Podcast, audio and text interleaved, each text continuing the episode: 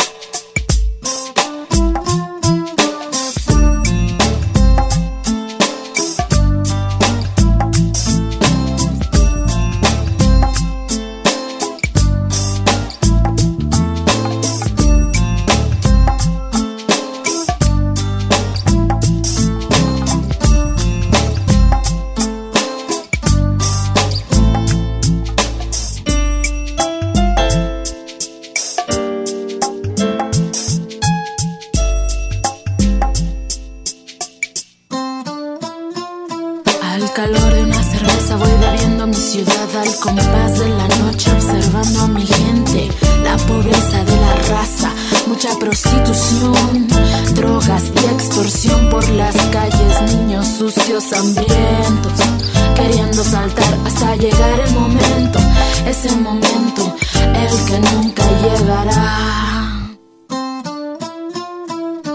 Una carcajada ausente se desvela bajo la luz de la luna llena, mirada perdida que no percibe nada. Tropezando va navegando, va pesadilla sin final, muerte diaria animal, suelo pisado, aplastado por la brisa diaria por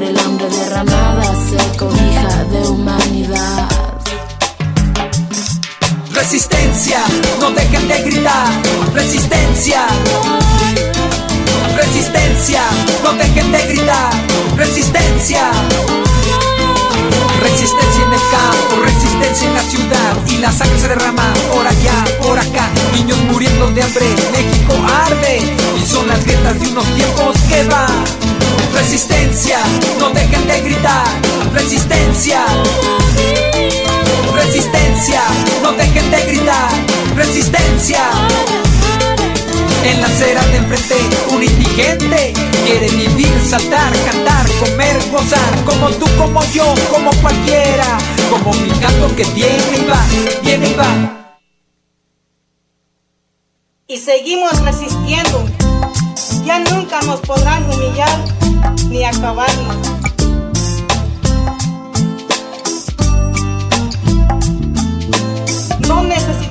ser hijo de nadie, mucho menos de unos políticos que solo están para engañar a la gente y robar dinero.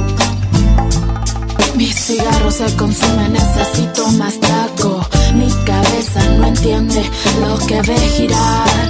Mira, estoy perdida, enloquecida de tanto buscar y no encontrar respuestas, salidas, alguna señal en mi camino. ¿Cuál es la solución? Disolución, ilusión de un sueño que nunca llegará. Resistencia, no dejen de gritar. Resistencia. Resistencia, no dejen de gritar. Resistencia. Resistencia, no dejen de gritar. Resistencia. Resistencia, no dejen de gritar.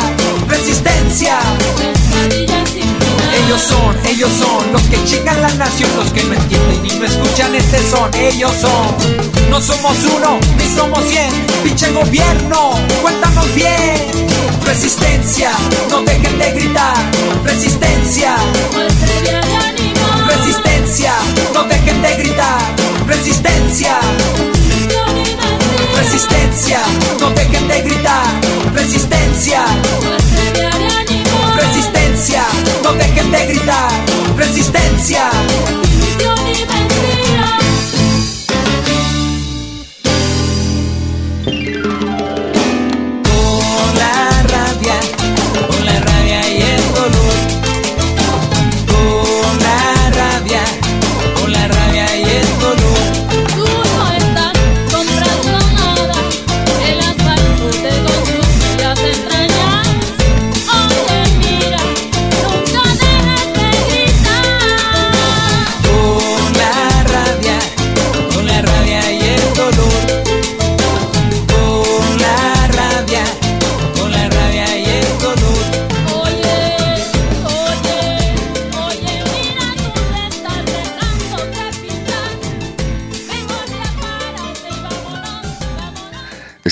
Propuesta musical de los de abajo y los lunáticos con esta canción titulada Resistencia para comenzar el viaje aquí en el Expreso de las 10. Y Resistencia era el nombre del espacio que estudiantes y vecinos del barrio de Huentitán han estado defendiendo, un espacio que originalmente estaba destinado a convertirse en un parque para la comunidad.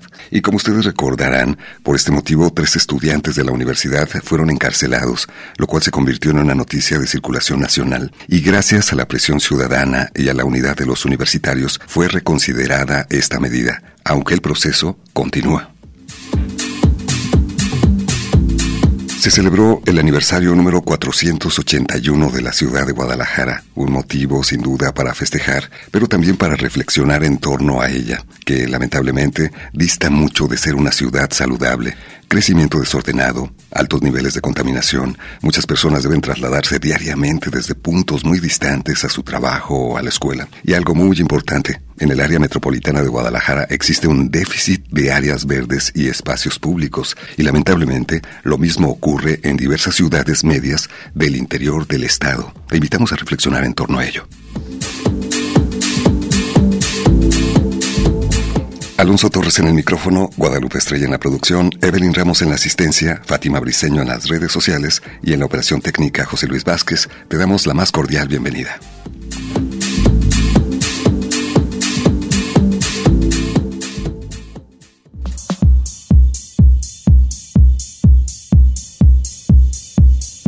El crecimiento de las ciudades no ha traído necesariamente una mejor calidad de vida y salud mental de sus habitantes. La calidad de vida se encuentra estrechamente vinculada con las relaciones sociales, interpersonales y con la integración social, las cuales se pueden ver afectadas por el desarrollo urbano. Los jardines, los parques y las áreas verdes son clave para mantener una buena calidad de vida en las ciudades y favorecer el bienestar de las personas. La Organización Mundial de la Salud considera que los espacios verdes urbanos son imprescindibles por los beneficios que aportan en el bienestar físico y emocional. Las áreas verdes regulan la temperatura, producen oxígeno, absorben los contaminantes y amortiguan los ruidos. También son el lugar para realizar actividad física, disfrutar del paisaje, pasear a las mascotas y propician la convivencia entre diversas generaciones. Actualmente en las ciudades de nuestro país es común observar una inadecuada planeación urbana, lo que ha generado un crecimiento desordenado, la vulnerabilidad de las áreas verdes y su distribución limitada a espacios muy reducidos. Es por eso que la acción ciudadana para impulsar y defender los espacios públicos es fundamental. Y esta mañana en el Expreso de las 10 tenemos a un invitado que sabe muy bien lo que esto representa. Le damos la bienvenida a Javier Armenta, ex dirigente estudiantil y activista a favor del medio ambiente.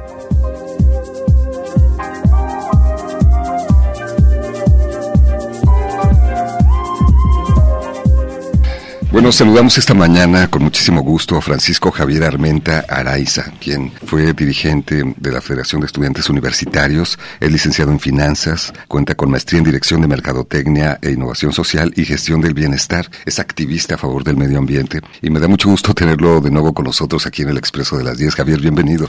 Gracias, muchas gracias por invitarme a platicar contigo y con tu auditorio. Javier, estamos celebrando el aniversario número 481 de la ciudad de Guadalajara. Comentaba al principio del programa que dista mucho de ser una ciudad saludable. Sobre todo hay un gran déficit de espacios públicos, áreas verdes, que representan beneficios para el bienestar de las personas, las familias, las comunidades. Y es muy importante también hablar de la acción ciudadana para la defensa y la conservación de estos espacios. Pero esta acción ciudadana, lamentablemente, en un estado como el nuestro, el estado de Jalisco, tiene un costo muy importante y tú lo has vivido al igual que otros estudiantes de la Universidad de Guadalajara que fueron encarcelados por defender un espacio público. Bueno, eh, lo que opino es que desafortunadamente en Jalisco se está criminalizando la protesta y aprovecho este espacio para, como lo he dicho otras ocasiones, para ser responsable de mi vida y de la de mi familia y la de Alexis y también la vida de Iván al gobernador del estado, Enrique Alfaro, porque es quien es parte y le has, les ha dado cobijo político a los empresarios para desarrollar el proyecto Iconia, ¿no? Que bueno, hablaremos de eso más adelante. Entonces, bueno, particularmente veo un fenómeno en Guadalajara eh, complicado porque desde hace un par de décadas, em, por, por el comportamiento social, Guadalajara empezó a perder población, ¿no? del centro y lo sigue haciendo. Y bueno, pues la gente empezó a buscar vivienda por muchos por muchas situaciones, porque no había a lo mejor casas disponibles, por, por el precio, por muchas razones eh, eh, en las orillas y empezó a expandirse la, la, mancha urbana, ¿no? Bueno, bajo esta premisa de repoblar Guadalajara, eh, que bien ha descrito Sonia Serrano en otras ocasiones, es que gobiernos en ese tiempo panistas planteaban la idea de no, pues para repoblar Guadalajara hay que hacer vivienda y bueno, pues si para eso el gobierno tiene que echar mano de espacios públicos, pues hagámoslo, ¿no? Y entonces eh, comenzó este fenómeno de que en espacios públicos como edificios, explanadas o parques se empezaran a plantear proyectos para desarrollar vivienda. Eh, el tema es que, bueno, pues no sonaba mal si fuese vivienda de interés social o al acceso de la, del promedio de los tapatíos. Lo que es un hecho es que la vivienda que hoy se está desarrollando, como algunos colectivos incluso lo han cuestionado, es una vivienda cara para la especulación inmobiliaria, que son departamentos que mi generación no vamos a poder comprar de más de 3 millones de pesos y que lo único que hace es eh, exacerbar las desigualdades y no aumenta el bienestar aumenta más bien la especulación inmobiliaria y eso ha generado que yo como profesionista no pueda pagarme una renta dentro del periférico, ¿no? Y, ni, y ya ni siquiera pensar en, comprar una casa, ¿no? Entonces, eh, esas, son las, eh, esas son las consecuencias que hemos tenido de un problema en Guadalajara que es perder su población, pero con políticas públicas bien intencionadas, pero que al final son aplicadas para negocios de la clase política con empresarios corruptos. Nos dimos cuenta que ustedes participaron con un grupo de vecinos que ya estaba en la lucha por la defensa de, de un espacio que originalmente estaba destinado a convertirse en un parque público para la comunidad de Huentitán. Y vamos a recordar lo que comentó el señor Arturo Mendoza quien es parte de estos vecinos que han defendido el espacio en alguna de las ruedas de prensa a la cual ustedes lo invitaron en la organización estudiantil que dirigías en aquel momento. Vamos a escucharlo.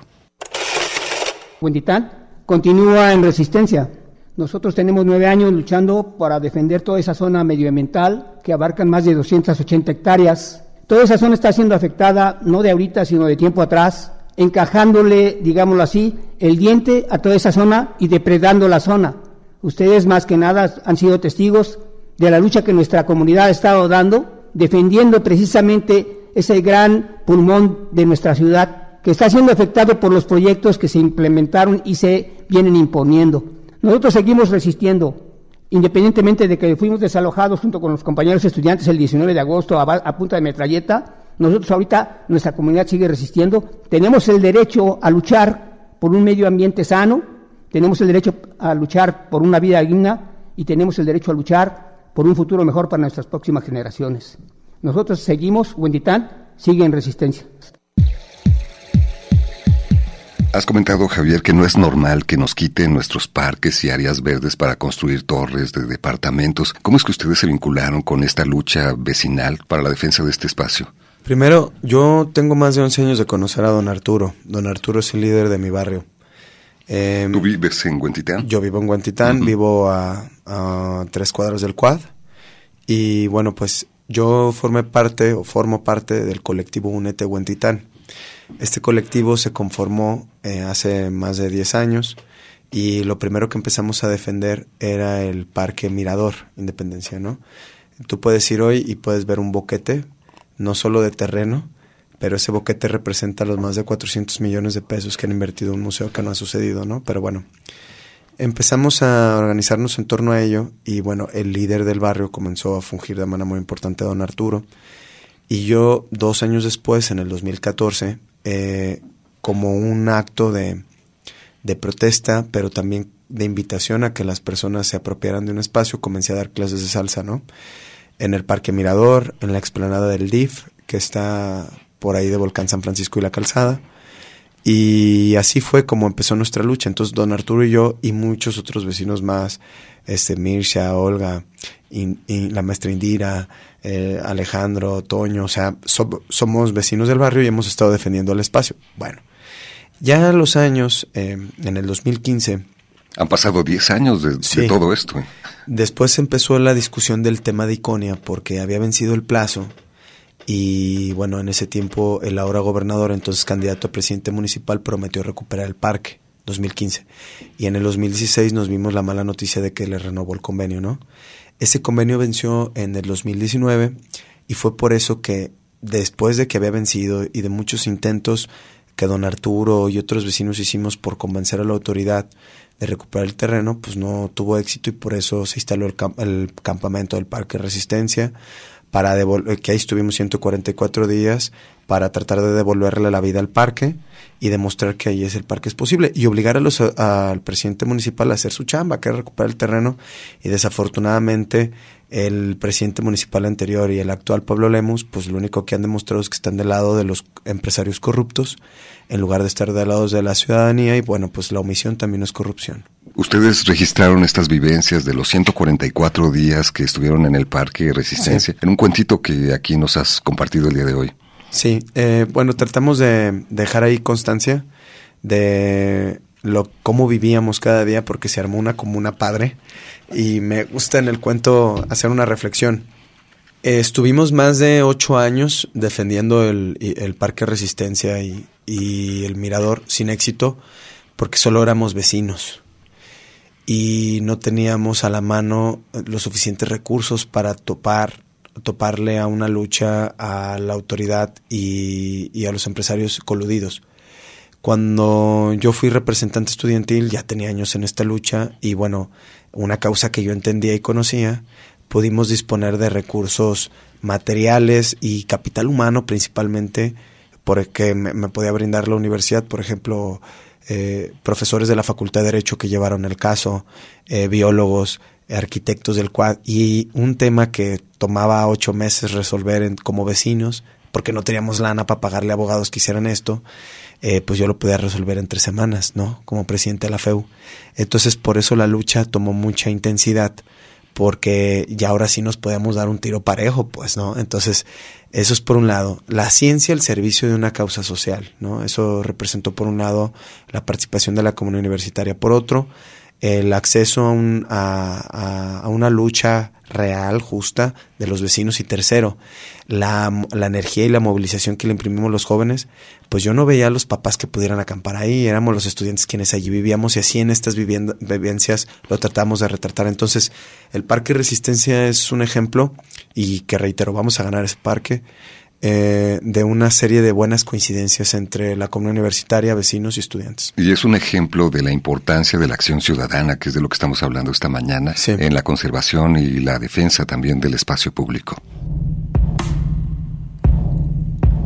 Un árbol es nuestro contacto más íntimo con la naturaleza. George Nakashima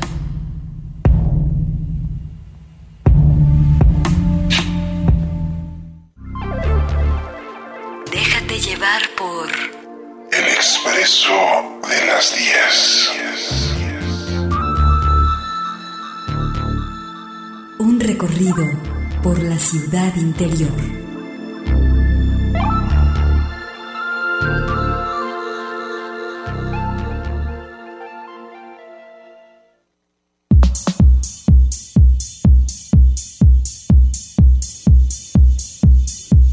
Toda persona busca una armonía como individuo y como parte de un grupo en el ambiente que lo rodea. El espacio público permite la construcción de identidades y de realidades individuales compartidas, que favorecen la integración social. Hace algunas semanas, Javier Armenta, Iván Cisneros y Alexis Rojas, estudiantes de la Universidad de Guadalajara, fueron vinculados a proceso por los delitos de despojo de inmuebles y aguas, esto por defender el Parque Resistencia Huentitán, un espacio público donde se pretende construir el desarrollo Iconia. un caso que evidencia la criminalización de la protesta social, pues lo que los jóvenes realizaron, junto con vecinos y activistas medioambientales, fue resistir frente a los intereses privados que pretenden construir un desarrollo inmobiliario en un terreno que debería ser un parque municipal.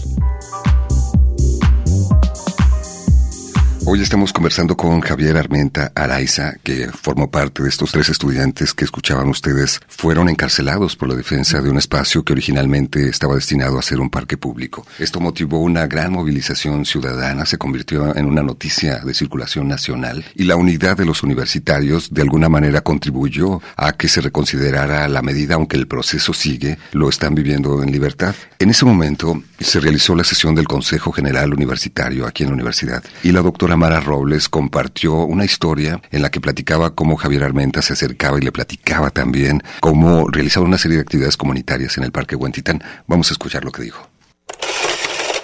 Desde hace unos años, Javier Armenta me perseguía tenazmente para contarme el asunto del parque. Y entonces insistía en decirme que ahí se jugaba fútbol y que bailaban salsa. Y yo le respondía, qué bueno, Javier, me alegra que bailen y hagan deporte. Soy muy militante de esas causas. Pero, entonces me decía, no, doctora, pero es que es un espacio donde se hace comunidad, donde se hace espacio público. Yo no sé si ustedes lo sepan, pero a Javier Armenta le mataron a su padre cuando él tenía 10 años. Y a estas alturas, Armenta no recibe justicia. Y él dijo que a él lo salvó de las manos de la maña, de la mafia y de la drogadicción que su madre, Margarita Araiza, le pudo pagar el fútbol, que a él le salvó la vida el fútbol y la salsa. Por eso se vuelve tan importante bailar, no es una cursilería, no es una frivolidad. Y cuando él decidió luchar como vecino al lado de sus compañeros de la zona de Huentitán, que no son ningunos ricos de la ciudad, y se aferró a esa causa y decidió acampar en ese lugar, lo hizo con sus propias manos. Y me consta, lo puedo decir, que eran chiquillos y chiquillas como ustedes que son incapaces de usar una resortera, un arma, mucho menos.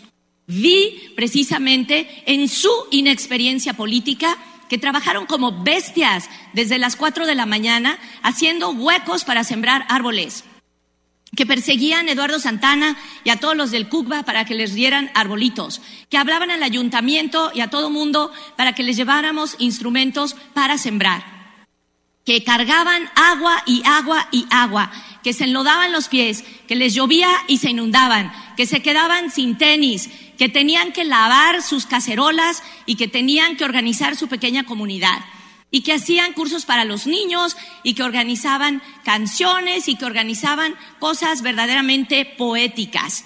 Y sí, llegó el momento en que les dije que se creían el Che Guevara de la calzada. ¿Qué nos dices, Javier, acerca de esto, de estos recuerdos que compartió Mara Robles en el Consejo General Universitario y que hablan, por una parte, de tu afición por el baile y cómo el baile puede ser un elemento de cohesión social, de disfrute, de bienestar para las personas, pero también un buen argumento para la defensa del espacio público?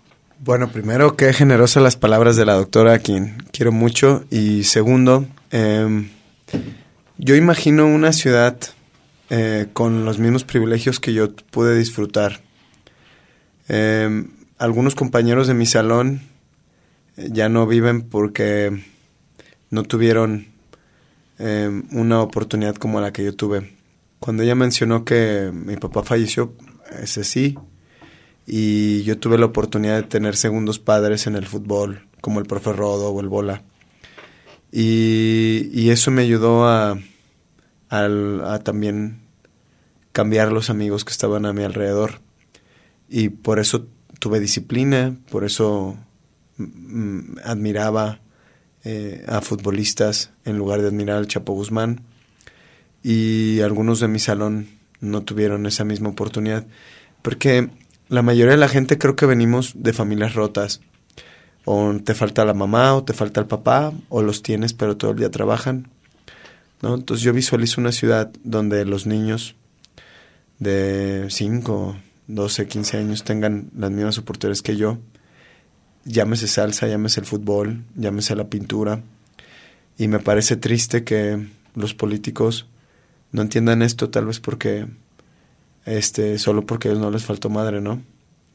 Y, y porque hablan desde el privilegio. Yo los escucho, este, ninguno de ellos les faltó dinero para el bolillo, ni sabían lo que era sentirse triste de, de, de, de, no poder hacer lo que sus sueños querían, como en su tiempo fue en el fútbol. Y hablan desde otra realidad de la ciudad. Yo visualizo una ciudad donde no nos lamentemos de que haya secuestradores o niños reclutados por las drogas y por el cártel, y mejor les democratizáramos el acceso al deporte y la y, y, la, y el arte, ¿no? El deporte y el arte es lo que yo visualizo y bueno, pues es, eso para mí representa el Parque de Esperanza y es a lo que nos aferramos, pues, ver lo que luchamos. Y yo creo que cuando se lucha por, por un interés personal, no y más de medio ambiente no se puede perder creo que les vamos a ganar. ¿Cómo viviste personalmente esta situación de ser encarcelado por la defensa de un espacio público? ¿Cómo lo vivió tu familia? ¿Cómo lo vivió tu mamá, por ejemplo? Mira, yo hace un año me enteré que había una carpeta de investigación en mi contra a raíz de un amparo frente al desalojo que pusimos y cómo tuvieron que rendir sus, sus actuaciones varias varios implicados, entre son un agente del Ministerio Público, ahí viene un reporte que yo estaba señalado en una en una carpeta como imputado. Desde entonces me imaginé que este escenario iba a suceder. Entonces no nos tomó desprevenidos a mi familia y a mí. Bueno, mi mamá y a mi, a mi otra familia sí, pero el... Y en segundo término, yo, yo veía el riesgo de, de entrar ahí. Yo durante mi gestión creo que fue incómodo para el gobernador, eh, porque el gobernador es un corrupto. Y, y bueno, me imaginaba que él quería mandar un mensaje de fuerza, ¿no? De que quien, quien protesta, quien dice, se moviliza, pues va al bote. Y afortunadamente, además de que la razón nos atiende, contamos con la simpatía de mucha gente. Yo desde la cárcel, este, porque en el área de los comedores y eso había tele, había una tele. Entonces ahí los demás presos decían, oigan, salieron, ahí están en la tele. Y vimos las cacho de la sesión del consejo, ¿no? Entonces, este, todos, oigan, pues ya quisiéramos ser como ustedes, que hubiera gente que quisiera pedir por nuestra libertad, ¿no? Entonces, otra vez, digo, me daba alegría ver los universitarios y universitarias en el campamento y ver a Zoe y ver al rector y ver a todo el mundo pegándose un tiro por nuestra libertad.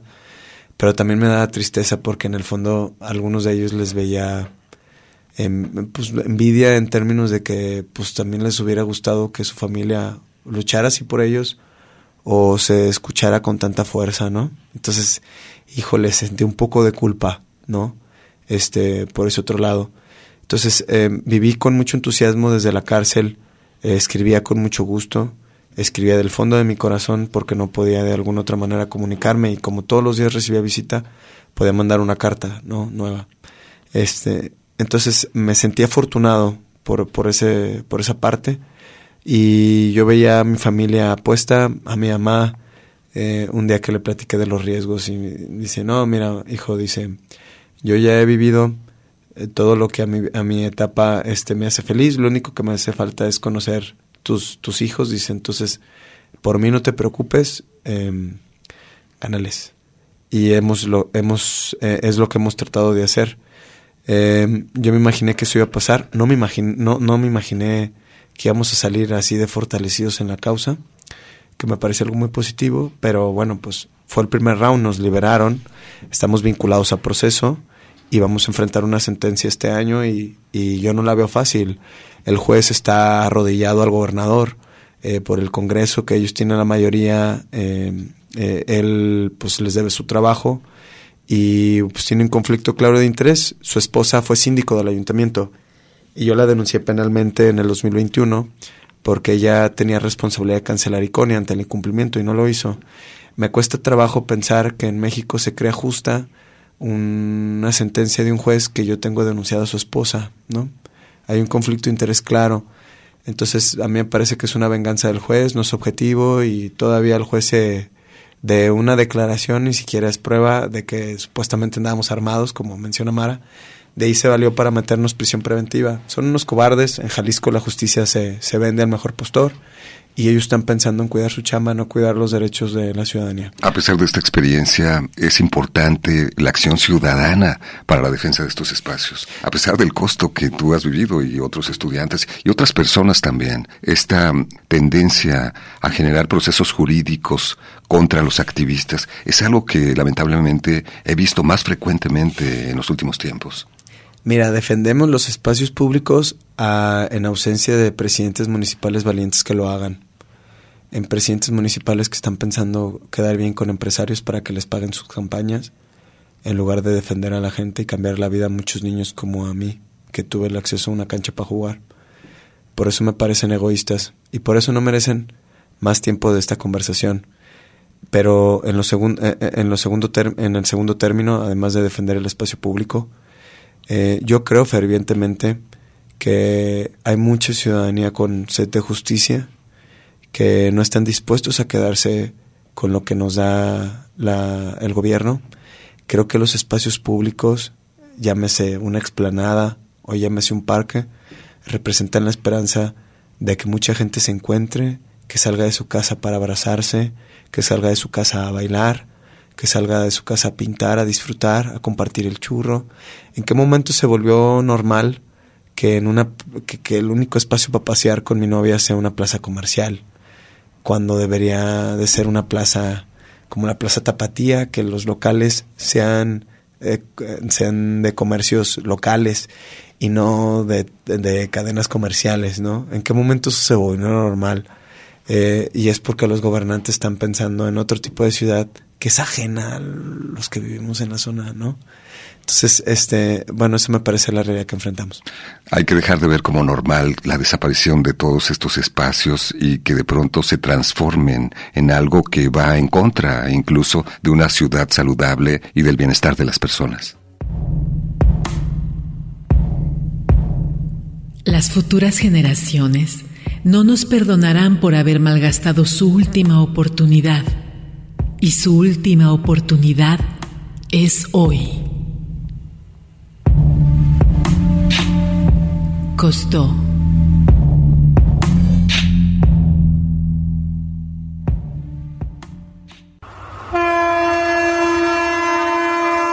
¡Sujétate, muchacho! El expreso de las 10.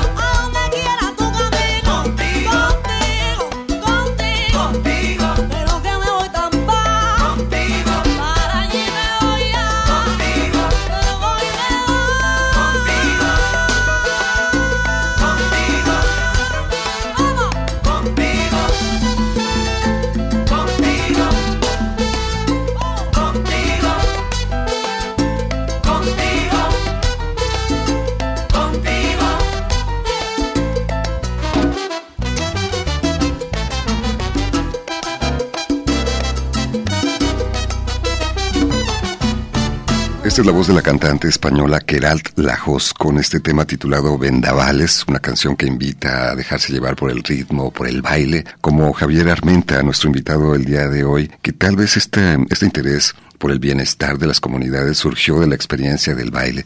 Ahorita vamos a platicar un poco al respecto.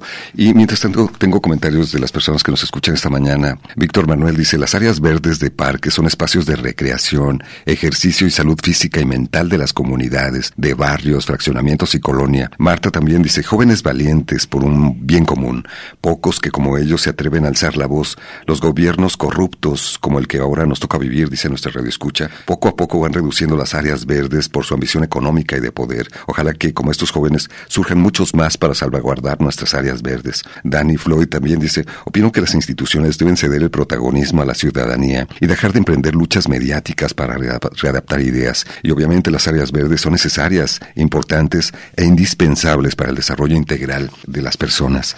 Justo en este contexto, cuando fueron encarcelados, Javier, desde luego la comunidad universitaria se movilizó de una forma coordinada, unida, pacífica, para respaldar solidariamente esta situación. Y el doctor Ricardo Villanueva, en este Consejo General Universitario que hoy estamos recordando, comentó lo siguiente. Vamos a escuchar un poquito. Los estudiantes pasaron 144 noches durmiendo en un parque para defender un patrimonio que los vecinos de Huentitán legítimamente consideran que era un parque. Javier Mente es un joven que cree que con clases de baile se puede cambiar el mundo. En su vida ha tocado una pistola y los acusaron de tener armas. Le sembraron pruebas sin tener la pistola y sin tener las pruebas. Toda la fuerza del Estado contra tres estudiantes y la empresa 15 años sin cumplir nada. Y a esos jóvenes los voy a defender como si yo fuera su papá. Son nuestros y no vamos a permitir esa injusticia. Esas fueron las palabras del doctor Ricardo Villanueva Lomeli, rector general de la Universidad de Guadalajara. Y comentaba, Javier piensa que con el baile se puede cambiar el mundo. ¿Qué piensas, Javier? ¿Es así? ¿El baile puede tener esta trascendencia? ¿Qué nos dices? Mira, pues, este, Federico Nietzsche planteaba que que, bueno, había revoluciones que se hacían bailando.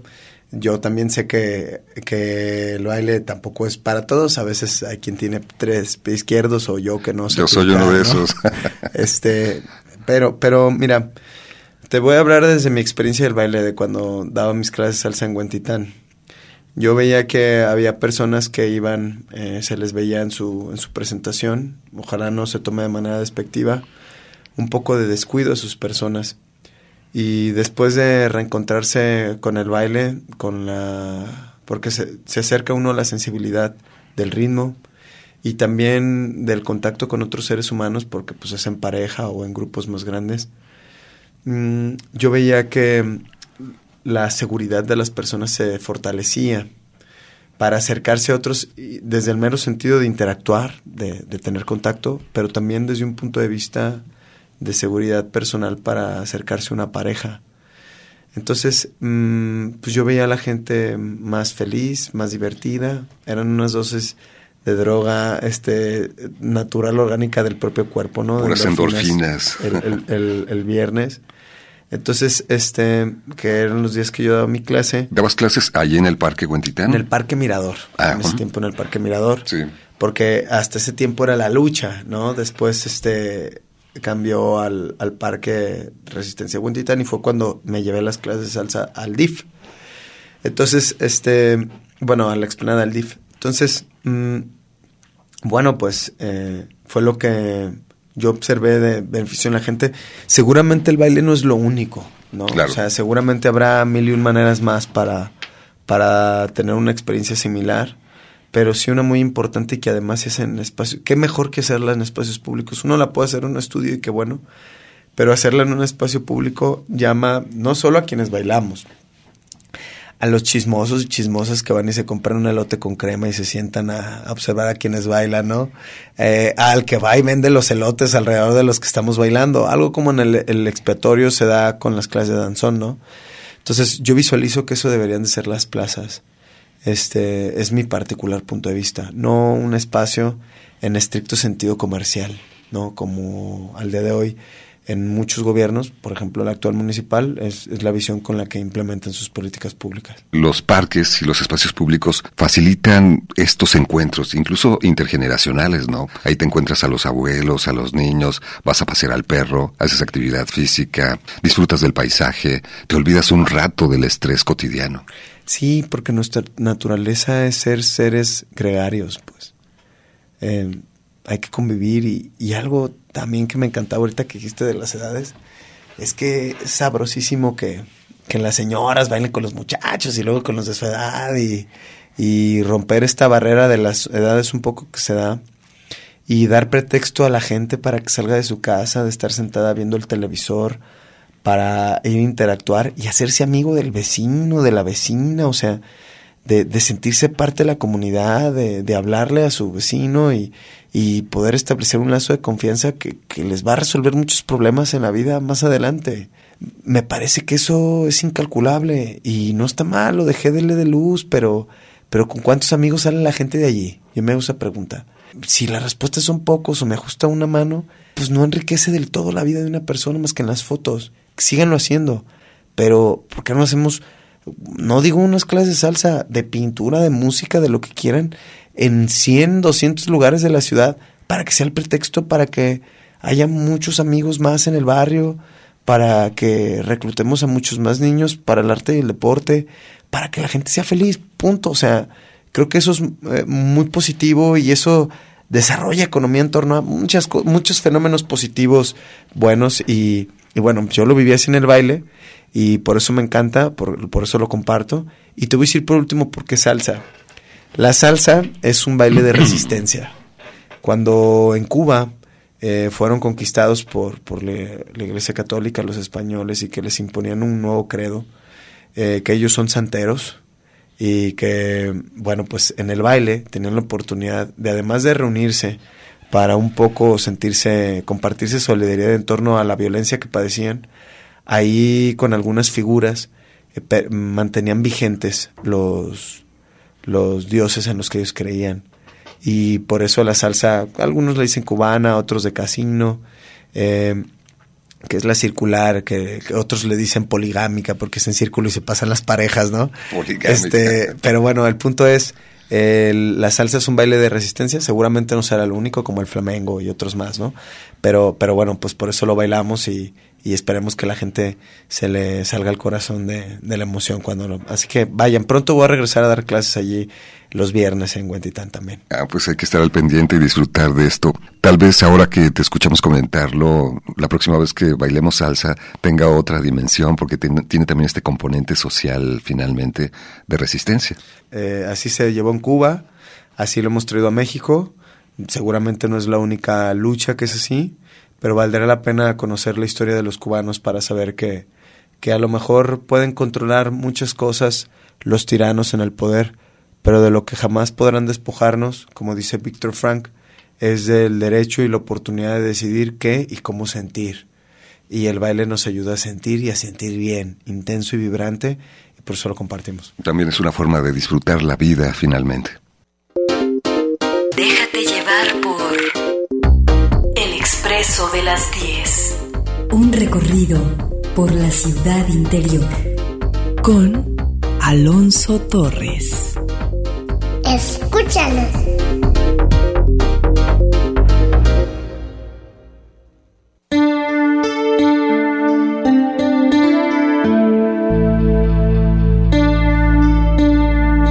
La tierra es nuestro refugio. Ayudemos a protegerla y cuidarla, ya que de ello depende el futuro de muchas generaciones. Joaquín Araujo. Estamos conversando con Javier Armenta Araiza. Nos está platicando su experiencia de la defensa de un espacio público que originalmente estaba destinado a convertirse en un parque para la comunidad de Huentitán. Esto, al igual que a otros dos estudiantes de la universidad, lo llevó a ser encarcelado. Actualmente están siguiendo un proceso y nos está platicando acerca de ello. Muchas personas se han comunicado, Javier, como Jesús Covarrubias, dice, es una pena el estado en el que se encuentra el río Santiago, por ejemplo. He estado yendo a la barranca de Huentitán para hacer ejercicio. Antier fue que caminé hasta el puente y por tomar un par de fotos. Esto no es un secreto para nadie, pero sí provoca mucha indignación verlo, sabiendo que al Führer y camaradas solo les interesa seguir construyendo edificios por todos lados. También Esther Márquez, felicito al joven, más como él, Deberían haber, porque donde quiera hacen lo que quieren. Los elegimos para administrar, no para robar. Mi abuelo murió de tristeza cuando cerraron los parques y jardines por la pandemia. Son espacios que necesitamos todos, es lo que nos comenta. También Manuel Solís, la sanidad en áreas verdes de las ciudades como Zapopan o Guadalajara es cada vez más infame. Lo peor lo causan dueños de mascotas que los convierten en estercoleros. Es importante cuidar las áreas verdes, nos comenta. Fabricio también nos llama desde Puerto Vallarta. Esos paseos en los parques y jardines de filtreo, de noviembre, no volverán. Gratos recuerdos en el Parque González Gallo, que lo conocí en 1975, decía resbaladillas, fútbol, juegos de niños. Se ha comunicado Esther también de Lagos de Moreno. Me siento contenta por estos jóvenes que alzaron la voz para pedir justicia y que lo que es del pueblo sea del pueblo. Los gobiernos los elegimos para administrar nuestros impuestos, no para robar. Aquí en Lagos de Moreno los parques y jardines son donde se hacen reuniones los adultos mayores y es como cargar pilas. Sirve también para los niños y para ir a pasear y hacer ejercicio. Algunos comentarios acerca de las áreas verdes, los espacios públicos. ¿Qué nos dices acerca de todo esto? Y a manera de conclusión, Javier, ahora que estamos terminando el programa. Primer término, quiero decirle a la gente que por más eh, rudo que a veces se pongan las cosas, siempre vale luchar por sus convicciones, más por el medio ambiente y por la justicia. Creo que el Parque Resistencia será símbolo de una lucha a nivel ciudad que la vamos a ganar, que vamos a recuperar ese parque para la ciudad y ojalá sirva para que muchos vecinos se convenzan de que el poder radica en ustedes. Eh, no se puede vencer a quien nunca se rinde. Eso es la, conclusión que yo le daría a los vecinos. Y por otro lado, le reiteraría al gobierno que en otras ocasiones les he dicho que si no hay justicia para el pueblo, que no haya paz para el gobierno, decía Zapata. Y bueno, pues que yo a veces me pregunto si dormirán tranquilos. Yo creo que no. Son esclavos del dinero y, y, y tuvieron ese dinero dando concesiones, recibiendo moches, pensando en la siguiente elección. Y los veo tan ansiosos y que su vida se les va en los puestos públicos que yo apuesto que no están tranquilos. Yo sé que el gobernador no está tranquilo, sabe que le vamos a ganar lo del parque. Y y bueno, pues por eso traen escoltas y por eso viven así. Y, eh, pero esa es la vida que escogieron porque viven en la mentira, porque viven adorando un solo Dios que es el Dios del dinero.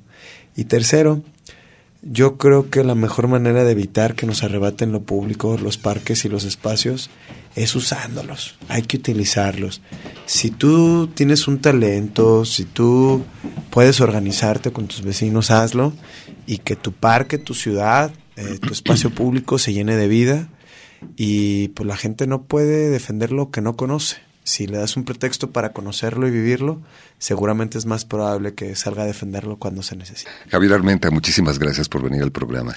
Gracias a ti y ojalá no sea la última, sea la primera de varias. Y bueno, ya que vuelvas con las clases de salsa, por ahí estaremos. Ahí nos vemos. Muchas gracias. Y a todos ustedes nuestro agradecimiento y la invitación a permanecer aquí en Radio Universidad de Guadalajara por lo que fue y por lo que pudo ser, por lo que hay,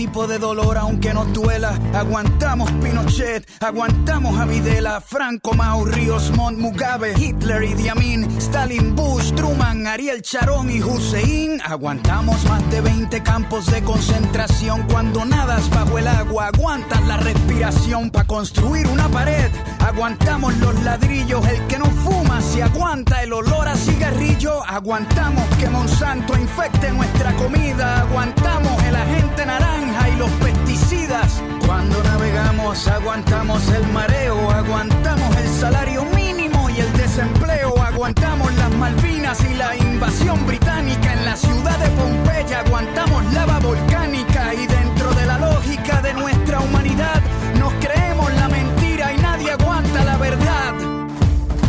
Por lo que fue y por lo que pudo ser, por lo que hay, por lo que puede faltar, por lo que venga.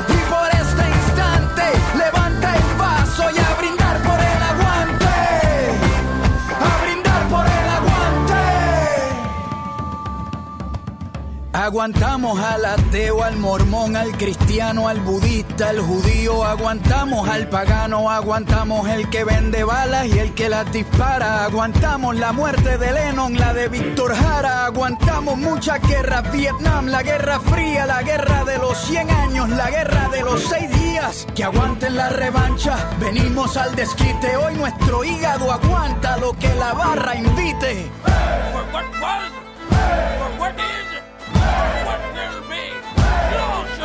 Lo que fue y por lo que pudo ser, por lo que hay, por lo que puede faltar, por lo que venga.